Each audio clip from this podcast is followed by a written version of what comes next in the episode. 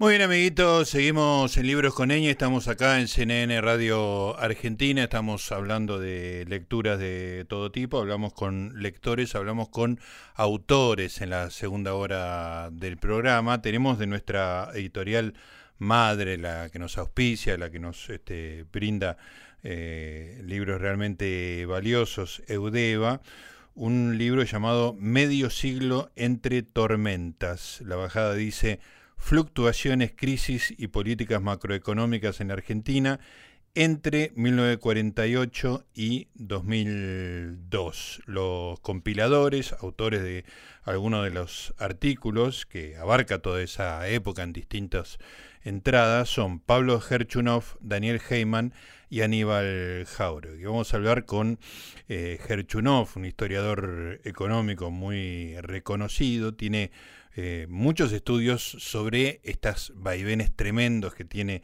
eh, la Argentina. Uno con Lucas Liach, que tiene un título que para mí este, merece ser el título de una película. El ciclo de la ilusión y el desencanto. Me parece un título extraordinario y además este, resume muy bien estas este, anímicas de la, de la Argentina. Pero vamos a hablar con Gerchunov sobre medio siglo entre tormentas. Pablo, ¿cómo le va? Gustavo Noriega lo saluda. ¿Qué tal? ¿Cómo te va, Gustavo? ¿Cómo estás? Muy bien, un gusto que estemos conversando acá un domingo a la tarde.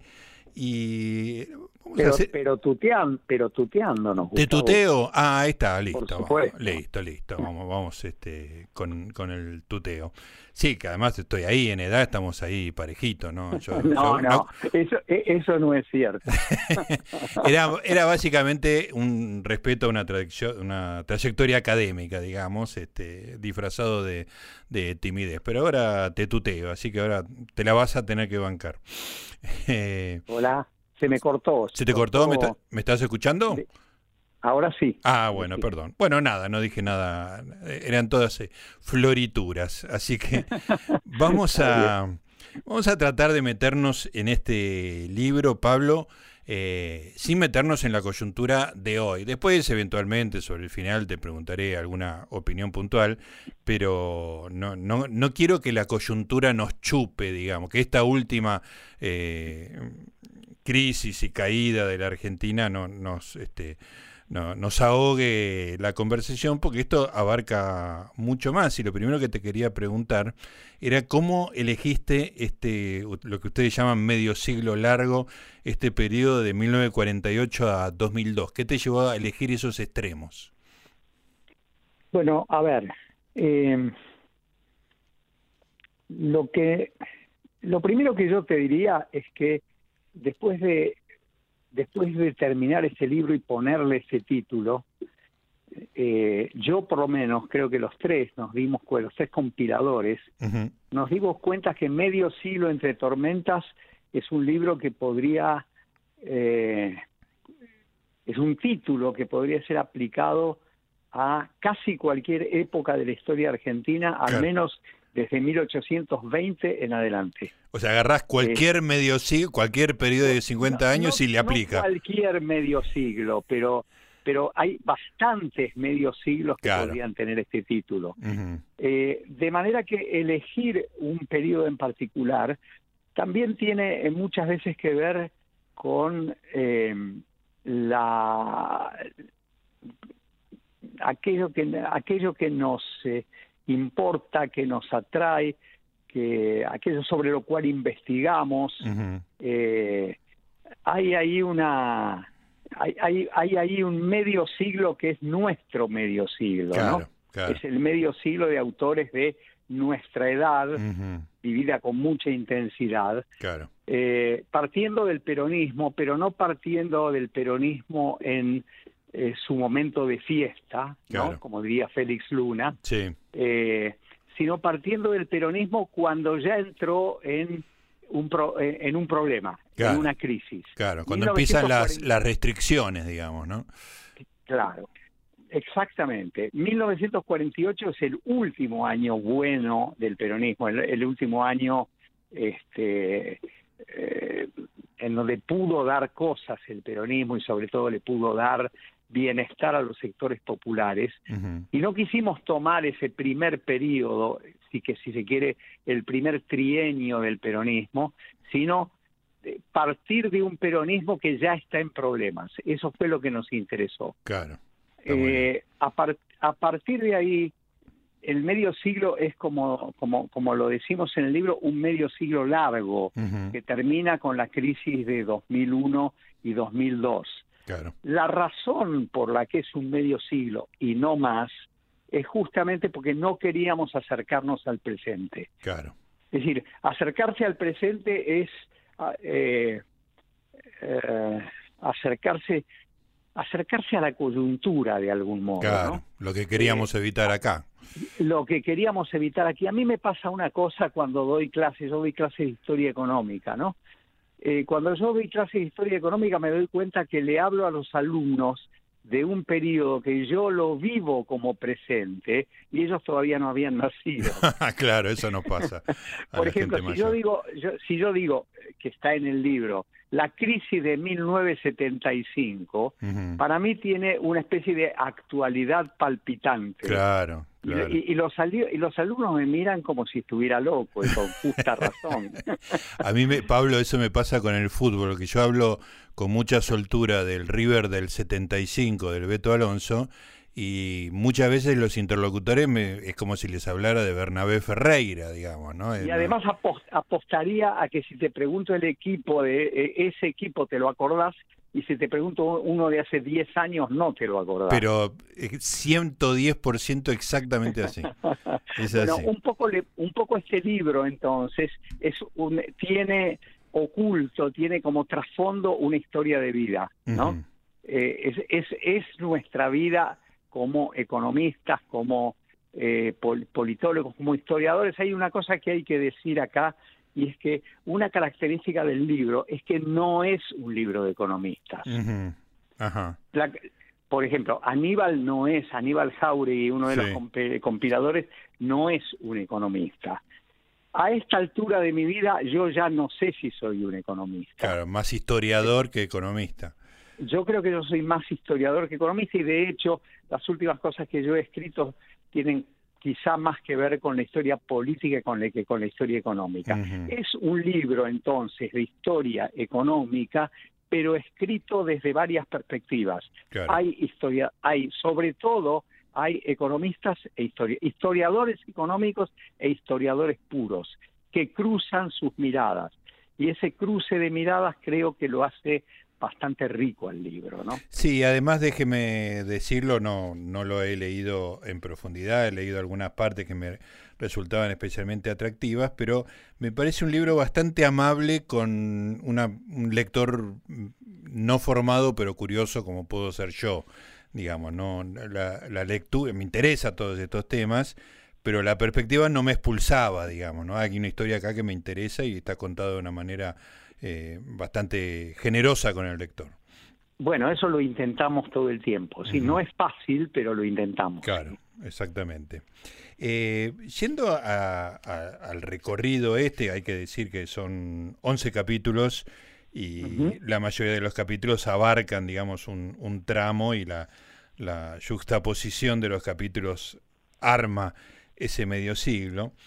Pero déjeme así, abuelo de pájaro, eh, hacerle un, comentario que me llamó mucho la atención. Yo tengo unos pocos años menos, como le decía, y algunas cosas las conozco de la experiencia viva, eh, eh, pero mm, me impresiona lo siguiente. Hasta el, hasta el momento Menem, digo que usted después le, bueno, vos le dedicás, me está retando mi mujer porque no, no te tuteo. Este, sí, tiene razón. Tiene, Claro que tiene razón. Hasta el momento Menem, la sucesión de periodos es, eh, dicho académicamente, un quilombo. Eh, no pasan dos o tres años que, que cambia de nuevo y cambia de nuevo. Este, creo que por ahí lo dicen que la idea de década recién llega con el menemismo, ¿no? Totalmente. Hay una cosa que nosotros descubrimos escribiendo el libro, que es esto que vos con mucha sagacidad has visto, y es que hay muchas experiencias que nosotros tratamos que comenzaron con una perspectiva, con un optimismo sobre su duración, claro. como pensándose como de inauguración de una Fundacionales, claro. claro, y terminan muy rápidamente, terminan este, en, en, en, un, en un tiempo que uno a priori no podría creer que fuera tan corto. Yo el ejemplo que, hay varios ejemplos que se pueden dar y que están tratados en el libro. Un ejemplo es el de Frondizi. Claro. Si, si Frondizi es la historia del desarrollismo, entonces digamos que Frondizi es una, que el desarrollismo es una experiencia de cuatro años en la Argentina, ¿no? Sí, sí, sí. Pero, pero mucho más que eso es los propósitos milenaristas de Onganía. Mm, claro. Eh, Onganía llegó al gobierno en junio de 1966. Sí. En el 69, un mes antes de cumplir tres años entonces, ¿no? ¿Digo bien? Eh, estalla el cordobazo y termina en ese momento, de hecho, de facto, termina con la experiencia milenarista de Onganía. Increíble, tres años nada más claro, Onganía, el, la historia del corporativismo desarrollista en la Argentina, ¿cuánto duró? Tres años. Tres años, una persona que se pensaba como Franco, digamos, en España, ¿no? Efectivamente, efectivamente, y duró tres años. Mm. Y, eh, bueno, ni que, ni que hablar, la experiencia desarrollista simétrica a la de Frondizi, eh, es decir, la que quiso hacer un desarrollismo de otro tipo en la Argentina, que es en realidad la política eh, económica de Ilia, Roque Carranza, y gente que después actuó con Frondizi, algunos de ellos, ¿no? Eh, perdón, con, con Alfonsín, claro. algunos de ellos. Bueno, es una, una experiencia que empieza en el 63 y termina en el 66. Claro. Este, empieza en octubre del 63 y termina en junio del 66. Tampoco dura tres años. Hay algo de vértigo en la historia argentina, ¿no? Tremendo. Y una cosa que me interesó dentro de toda esta cosa fragmentaria de esa época, insisto, hasta llegar a, la gestión Menem, eh, es la idea de que Helber, eh, en ese, también en un periodo de tiempo increíblemente corto, corto. en realidad vuelve a, continuar una experiencia que estaba suspendida del, peronismo, probablemente de ese peronismo pre-1948, no sé si entendí bien, pero algo de eso había. Yo creo que es una combinación del, del, del, de la primera época del primer Perón, es decir, del 46-48, pero con algunos ingredientes que apuntaban a la estabilización, que quisieron apuntar a la estabilización económica, que son propias del 52-54. Pensemos que Helbard era el presidente de la Confederación General Económica en el momento en que Perón intenta estabilizar la economía en 1952, ¿no? Ajá, claro. Esto es que, que, que Helbard tiene, eh, tiene dos almas, ¿no? un alma peronista tradicional, nacional, popular y un alma estabilizadora que le sale muy mal, ¿no? Claro. Pero bueno, pero eso de que le sale muy mal es otro punto del libro que a mí, me parece que es bueno destacar. Eh, mal les va a todos. Sí, no hay, no hay ninguno que se salve. Digo, el logro que uno puede decir es que algunos tardaron más claro. en fracasar, ¿no? Mal, les ha ido a todos, de modo que yo creo que esa es una de las razones secretas, diría yo, por las que Alfonsín es un prócer hoy en la Argentina. Mm. Porque, como en la economía le ha ido mal a todo el mundo, claro. entonces uno empieza a rastrear y se da cuenta que hay algo fundador en lo institucional que uno puede descubrir en Alfonsín. Entonces Alfonsín se vuelve una persona indiscutible porque total en la economía le fue mal a todo el mundo. Claro, claro. Eso se cancelan, digamos, en la cuenta se cancelan todos y le queda el logro institucional. Eso es. Eh, eso. Ahora, Pablo, eh, digo, más bien que estoy de acuerdo en que todos fracasaron y todos, algunos eh, tardaron más tiempo en fracasar, como el caso de la experiencia de Menem, pero ¿qué fue lo que hizo que Menem fuera el primero antes del, kirchnerismo en poder tener una extensión de tiempo que podría llegar a ser una década? ¿Qué es lo que no se hizo, no sé si bien o en función de esa estabilidad? Eh, a ver, déjame decirte una cosa, Gustavo. Si hablamos de estabilidad, yo creo que hay que descomponer un poco la época, ¿no? La época de, de, Menem. Sí. Menem es estabilidad entre el 91 y el 94.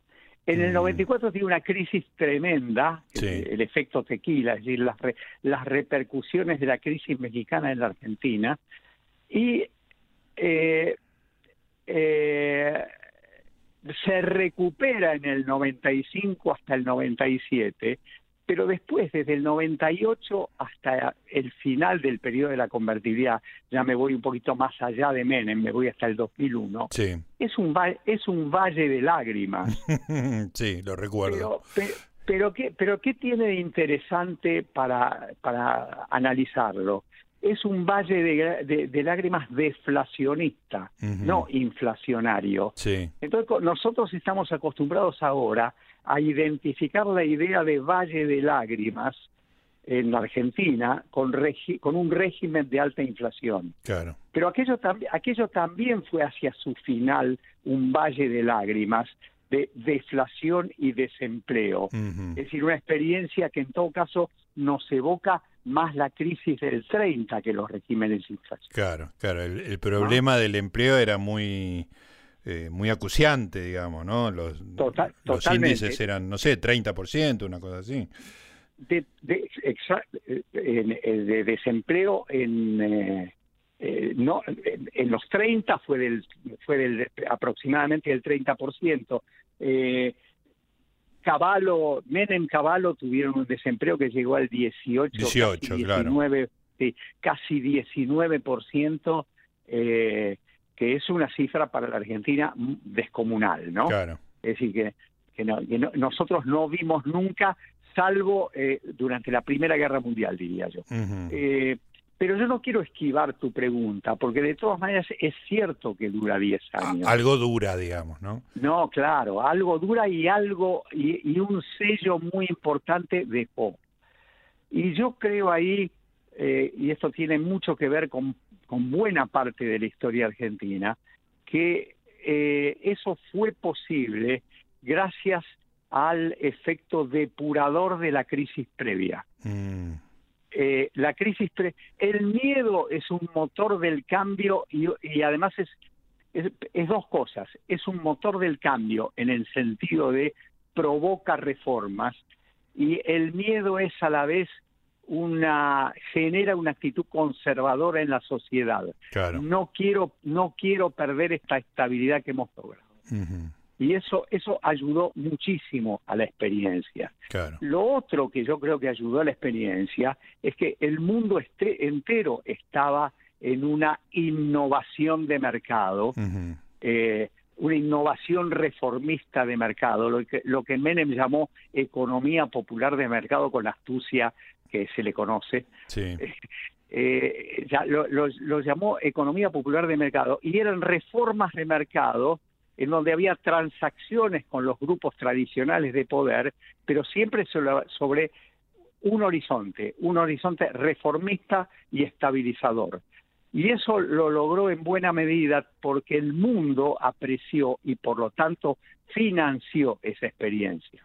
Y, vaya que la financió, ¿no? En buena medida, en buena medida es eso, ese optimismo para con Menem en el mundo fue también el origen del exceso de endeudamiento que tuvo, ¿no? Claro.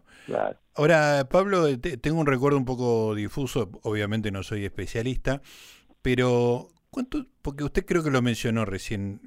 sigo, bueno, me sale, me va a salir una y una, así que me va a tener que perdonar. Dale, dale. eh, te perdone tu mujer no hay problema. Bueno, ahí creo que estamos mal, ¿eh? ahí estamos, ahí estamos jodidos.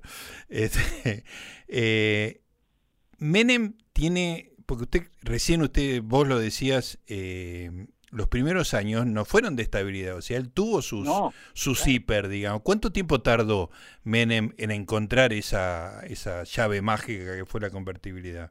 Vamos a contar los meses, pero eh, Menem asume en julio de 1989 y, en, y, y el plan de estabilización eh, de Caballo, que es el que finalmente tiene éxito, es de abril del 91. E, esto es, ¿cuánto es eso? Es como 19 meses. Sí, un año y medio seguro. Sí, es más de un año y medio. Claro, claro. Este, yo creo, sí, me, me, suena que es algo parecido a 19 meses. Sí, pero sí, está en el orden del año y medio, lo que implica un tiempo bastante largo, digamos, ¿no?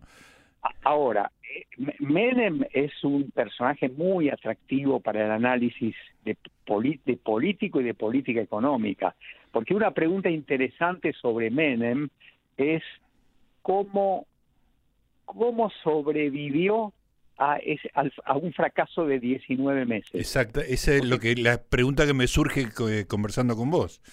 Bueno, yo creo que en buena medida sobrevivió porque sobreactuó la, el, programa reformista mientras no acertaba con el programa de estabilización. Ajá. O sea que Entonces, arrancó antes la idea de las privatizaciones, por ejemplo. Bueno, arrancó el primer día. Claro. ¿Vos te acordás Vos te acordás que el primer día, el segundo día, el tercero, no me acuerdo exactamente, pero en los primeros días él fue al programa de Neustadt y Grondona, sí, claro. se llamaba Tiempo Nuevo, sí, señor. lo decimos para los jóvenes, este, fue al programa Tiempo Nuevo y dijo en un minuto todo lo que iba a hacer y cuando le preguntó Neustadt por qué no lo había contado durante la campaña electoral, dijo, porque si yo contaba todo esto no me votaba nadie.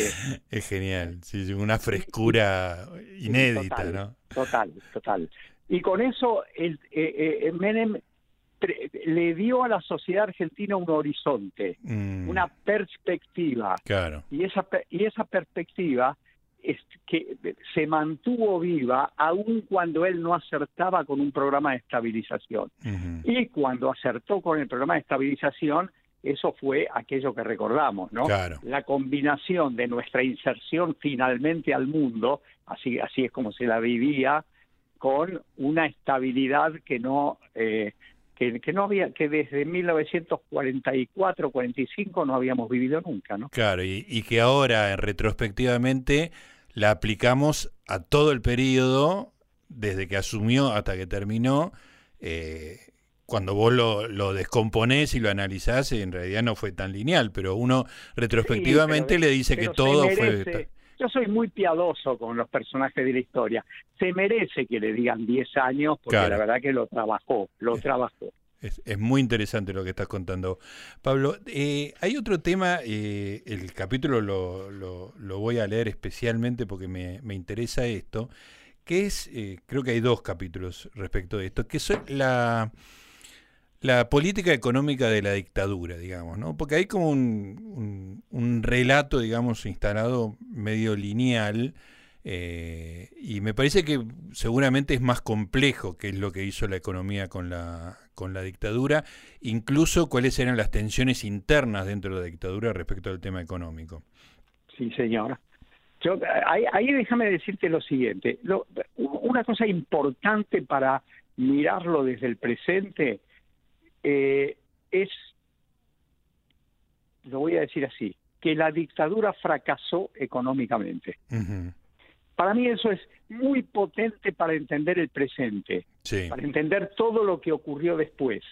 Porque cuando una dictadura que se pretende modernizante y estabilizadora fracasa, lo que queda después es una reacción contra la modernidad y la estabilidad. Claro. Eh, es lo contrario de lo que pasó en Chile. Eso te iba a decir, que en Chile la dictadura no fracasó económicamente. Definitivamente, yo todo digo, yo creo que los miembros del primer equipo y del segundo equipo económico de los gobiernos de la concertación chilena, es decir, los, los primeros dos gobiernos de la democracia, yo los conozco, creo que los conozco a todos, a todos los que formaron parte de esos equipos económicos. Personalmente. Sí, y, y, verdaderamente, la como si yo siempre les digo, la, la tenían fácil. Mm. Tenían que hacer unas pocas modificaciones en términos de un sistema tributario más equitativo y dejar que la máquina funcione. Claro. Por supuesto, uno puede decir, pero dejó de funcionar hace poco. pero pasaron 30 años. Sí, sí, sí, es algo que nosotros no podemos decir. claro, claro. Ya que, ya que hablamos de periodos cortos en la Argentina, eh, rupturas rápidas, digamos que un cuarto de siglo eh, eh, cambió a la economía y a la sociedad chilena. Claro, totalmente. Ahora, la pregunta que te hago es la siguiente. En Chile, digamos, la, la relación con lo que uno en esa época vulgarmente decía los Chicago Boys era muy directa, el, el digamos, el faro de Milton Friedman y, todo ese tipo de cosas. Eh, ¿La política económica de la dictadura tenía esa misma claridad? Eh, ¿Martínez de Oz tenía eso o tenía una visión un poco más confusa o, ciertas tensiones internas con Macera, por ejemplo, que lo hacían más dificultoso? Empecemos por lo último. Eh, yo creo que las, las tensiones internas dentro de la Junta Militar eh, y por lo tanto dentro de las Fuerzas Armadas que componían la Junta Militar son un ingrediente importante, pero yo no creo que hayan sido un ingrediente definitivo para explicar el fracaso del programa de Martínez Dios. Martínez, Martínez Dios en ese, en ese aspecto, lo que yo diría es que Martínez Dios no fue un solo programa, fueron al menos tres, claro. o al menos cuatro. Mm. Es decir, Martínez Dios intenta una estabilización inicial y de hecho logra por un momento bajar la inflación, pero ¿sabes a cuánto? Bajó la inflación al 7% mensual. Uf, claro, niveles de que ahora nos asustan. Exactamente. Lo, lo que hoy llamaríamos régimen porque ahora está de moda la palabra superinflación, ¿no? Este, lo que hoy llamaríamos régimen superinflacionario era era lo máximo que pudo lograr en términos de estabilización Martínez Dios.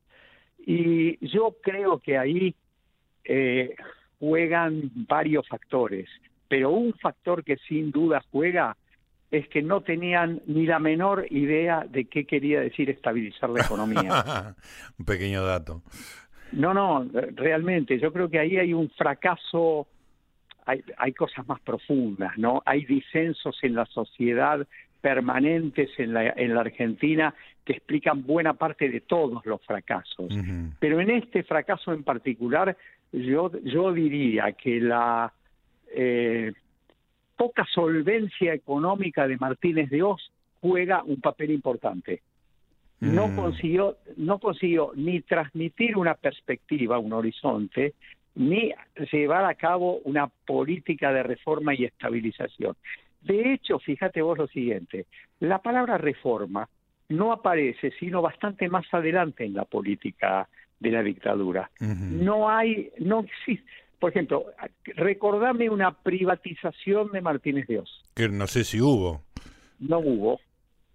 Hasta los canales de televisión eran de la Marina, del Ejército. Exactamente, por eso mismo que vos decías acerca de las divisiones internas dentro de las Fuerzas Armadas. Pero no hubo, no hubo privatizaciones. Hubo en todo caso reparto, fragmentación del Estado, mm. pero no hubo privatización, no hubo reforma de mercado. Claro. Eh, como sí lo hubo en Chile, ¿no? Claro. Eh, esto, esto con toda con total independencia acerca de si es la receta correcta o lo incorrecta. Esto no importa en este momento. Sí, sí, es descriptivo. sí, lo que importa es que no había ahí un programa. El primer discurso de Martínez de Oz del 2 de abril del 76 es un discurso que dice lo siguiente, esta es básicamente una economía sana, solo tenemos que volver a ordenarla. Mm. Eso es todo lo contrario que un programa reformista. No hay reforma ahí en ese discurso. Aquellos que comparan a Menem con, con la dictadura, creo que no, no, no, no examinaron con detenimiento la cuestión. Menem y Cavallo fueron claramente reformistas. Eh, la dictadura no lo fue. Y cuando intentó serlo, yo diría que ya era tarde. Claro. ¿Y, y cuándo intentó serlo? Bueno, en realidad intentó hacerlo cuando se dieron cuenta que la inflación no cedía. Mm. Entonces comenzaron a hacer políticas, por ejemplo, la apertura de la economía, pero comenzaron a hacer políticas que parecen reformistas, pero eran completamente insostenibles eh, con la tablita cambiaria, con eh, el, déficit fiscal, con la inflación que no cedía. Esto es, no, no, no había, ya no había manera, no había manera. Muy interesante. Eh, Pablo, hemos eh, conseguido hablar más o menos media hora sin que nos chupe el agujero negro de la, de la coyuntura. Te voy a hacer una última pregunta, pero que, digamos, que la aborda un poco indirectamente, no te quiero meter en soluciones a nuestras angustias cotidianas, pero quiero saber... No las, además me imagino que no, no, estarías hablando conmigo si las tuvieras. estarías hablando con otro tipo de gente. Eh, no, lo que te quiero preguntar es lo siguiente. Vos digamos que con tu obra académica eh, sos un experto, digamos, de, de, estos ciclos que, como te decía antes, tiene ese título tan bonito del libro con Lucas, el ciclo de la ilusión y el desencanto, porque sos un experto en estos vaivenes. ¿Te ayuda eso para vivir esta crisis puntual? Digamos, ¿La ves con otra perspectiva? Vos sabés que eh, hay una frase que yo uso siempre, que es que la historia, yo creo que era de Gramsci, que dice, la, historia enseña pero no tiene alumnos. Qué bueno. Qué genial. yo, enseño historia pero no soy alumno de esa historia. muy bueno, muy bueno. Un gran final. No sé qué, decirte. Es tan bueno esto que si seguimos la conversación la arruinamos, así que vamos a dejarla acá. ¿Qué te parece? Te mando un abrazo grande. Gracias, Pablo. Es un abrazo grande, muy linda conversación y, y bueno, nos estaremos comunicando. Hasta pronto, chao. Ahí estaba Pablo Gerchunov, gran personaje, un historiador de la economía acá en Libros con Eñe, por su libro de Udeva, junto a Daniel Heyman y Aníbal Jauregui, Medio siglo entre tormentas.